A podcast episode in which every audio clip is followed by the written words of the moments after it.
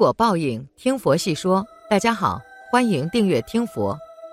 人生大事，最大不过生死，但却很少有人能在一个安静的时刻，深入的认识生死的真相，好好的想想自己该如何面对死亡，以智慧抉择人生的目标，皈依三宝，信愿念佛，求生净土，以期临命终时，仰靠阿弥陀佛慈悲愿力的接引，从容欣然的往生净土。有位佛友曾讲过他的心路历程，他记得上小学时，自己曾问过大人们一个问题：如果地球在浩瀚的宇宙中好似一粒微尘，并且终将毁灭，那么人类在地球上生生世世的繁衍究竟有什么意义？但大人只是让他不要去想这个问题，否则没法活下去。那时对于死亡，这位佛友心里自然有着不可名状的恐惧，每次生病都会以为会死去。病好了后，感觉又逃过一劫似的。这位佛友还记得一个雨天的下午，外面路上不见人影，他一个人放学回家，见到邻居在外面安放的棺材，心中怀着极大的恐惧，只能奔跑而过。上大学时，他曾认真的追问过，有没有谁能告诉他该怎样生活才能实现他人生真正的目标。研究生毕业，为了将命运掌握在自己手里，他决定放手一搏。不顾父母反对，义无反顾地选择了自费出国求学。他在博士毕业后，因一个偶然的机缘接触了佛法。自此之后，他阅读了大量佛教书籍，了解了大量的往生案例，从此对死亡有了全新的认知。原来人是不死的，死只是生命轮转的一种状态。人依靠着自己往昔的业力，重新感召一个身体。神识从一个身体迁移到另一个身体，一生接一生，在六道中轮回，好比迷梦连绵，一梦接一梦。只有彻底觉悟一切法的真相，依之修行，直至业尽晴空，才能了生脱死，圆满成佛，普度众生。当他认识了生与死的真相后，对于死亡的恐惧自然也就解除了，而对因果报应及六道轮回真理的了解。使他重新审视自己的人生，并建立起一个新的人生目标，通过修学佛陀的教法，解决自己以及一切有情的生死问题。那时，他最喜欢听一位得道高僧讲经。对于死亡，他老人家常讲：“我见他人死，我心热如火，不是热他人，看看轮到我。思维无常迅速，能策发道心精进。”宋代真歇了禅师有偈云。访旧论怀实可伤，经年独卧涅堂。门无过客窗无纸，炉有寒灰席有霜。病后始知身世苦，见时多为别人忙。老僧自有安闲法，八苦交煎总不妨。我辈凡夫没有禅师的功夫，面对临终四大分解的痛苦，唯一的最好的安心之法就是一心念阿弥陀佛。正所谓，说着联邦与泪垂，言服苦去实堪悲。世间出世思维变，不念弥陀更念谁？在佛陀的教法中，真正契合现代众生根基的唯有净土法门。只要人们平时具足信愿，老实念佛，无论遇到何种死亡状态，都能仗佛愿力往生西方。在佛友所了解的众多往生案例中，虽情况千差万别，但无一不证明弥陀悲愿的真实不虚。一，虽患恶疾，安然往生。一个人的死亡状态由其过去生的善恶业所决定。就算横死之人，要平时具足信愿，修诸功德，丝毫不影响其往生净土。有位黄医生生前在贫民窟里设立社区医疗保健中心，二十多年中看过几万人的病。还教他们如何自立。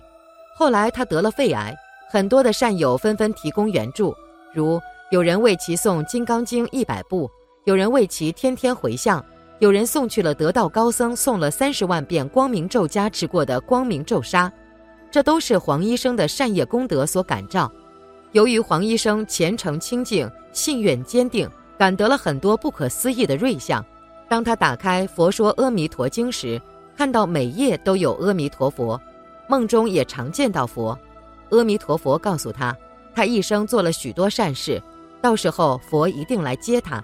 往生时就像睡觉一样，一点痛苦都不会有。他还看到五百位佛菩萨圣众来迎接他的景象，使他坚定了要往生极乐世界的决心。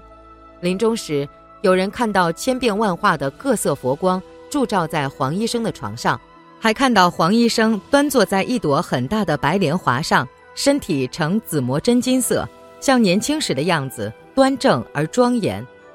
还有位居士，生前是大护法，经营一个有几百名员工的公司。他在出差时遭遇车祸，人们在搬动他时，发现他嘴唇一张一合的在念佛。在追思法会上，他上年轻的儿子上台发言，坚定地说：“死不可怕，死只是新生命的开始。”的确，对于一个一生积功累德的人来说，死就好像终于领到了工资一样，是一种成就的安然。二，临终信受，蒙佛加倍。有的人是在临终前才听闻到净土法门，或是舍报后喜蒙助念，都可以得到阿弥陀佛的慈悲加倍、自在安详的往生。这位佛友的朋友父亲病重，他们去探望，朋友父亲瘦弱虚盈，他们正不知从哪里说起才好。朋友父亲说：“听说你们信佛了？”他们回答：“是的，有一部佛经叫《佛说阿弥陀经》，说西方有极乐世界。”那里有佛叫阿弥陀佛，极乐世界有种种宝树排列整齐，放着各种光明，枝枝相准，叶叶相向，风吹其上的宝网和灵铎发出美妙的音声。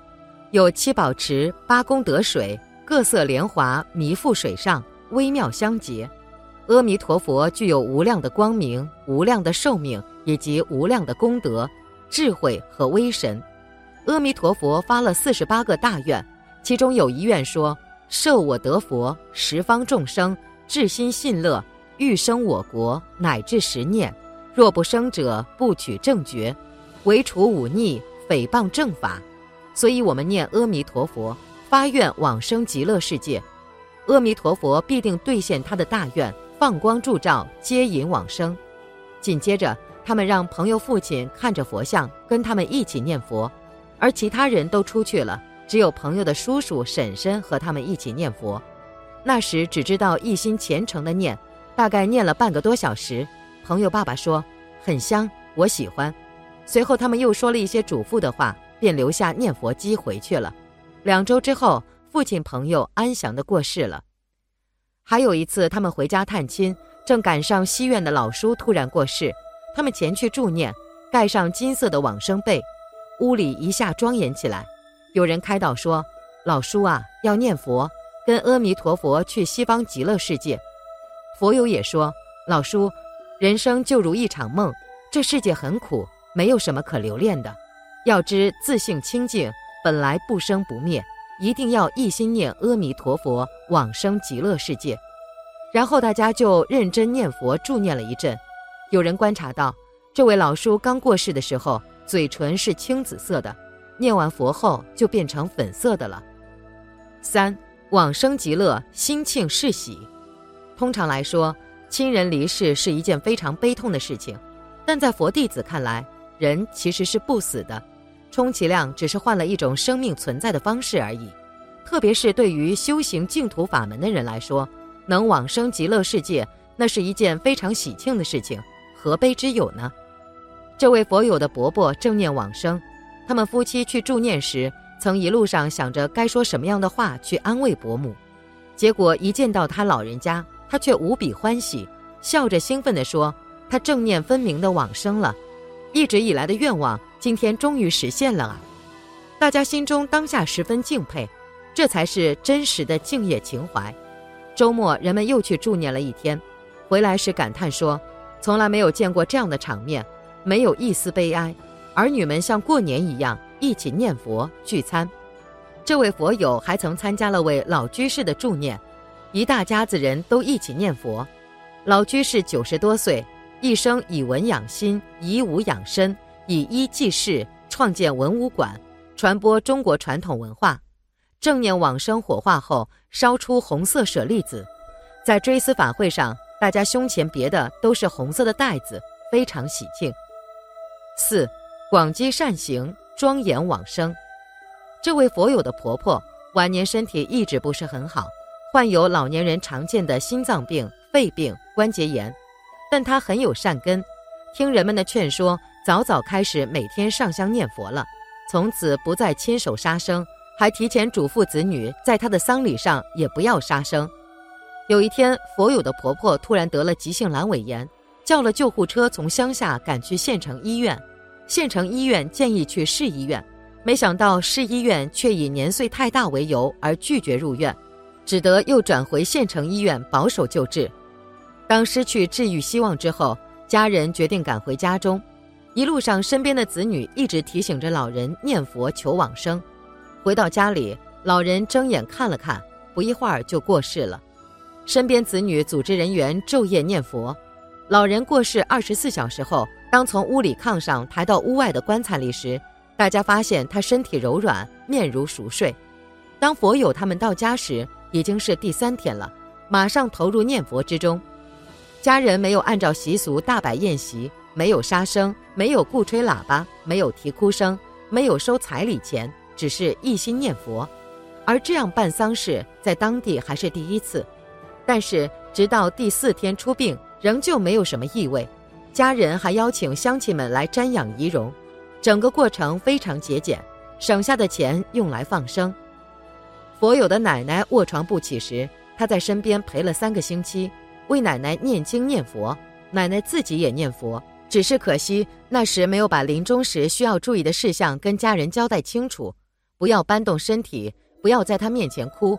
要停留至少八小时或三天，甚至七天，要通知学佛人来为他助念佛号，以求保证往生。但奶奶过世时，家人竟没有告知佛友，佛友因为这件事着实难过了一阵子。由此，这位佛友想到，凡是老年人要事先做好遗嘱，把该交代的事情趁着头脑清楚还能说话，早点交代清楚，然后一心念佛。只有往生净土的热切愿望，让自己心里只有阿弥陀佛，安然等待佛来接引往生极乐世界，成佛度众生，这是最好的选择。念一声佛，心中就有一束光明，没有死亡的恐惧。一般不了解死亡真相者，面对死亡会束手无策，或者避而不谈，或者只是默默的一天天等死，或者无法承受病痛的折磨而选择安乐死。这些都不是坦然面对死亡的态度，根本不能解决问题。在死亡面前，唯有依据佛陀的教导，忏悔业障，积功累德，信佛念佛，求生净土，才是最安稳的去向，最为明智的选择。愿自己所修一切功德，能滋益一切众生同生西方，同圆众志。本期节目到这里就结束了。想看更多精彩内容，记得订阅点赞。我们下期不见不散。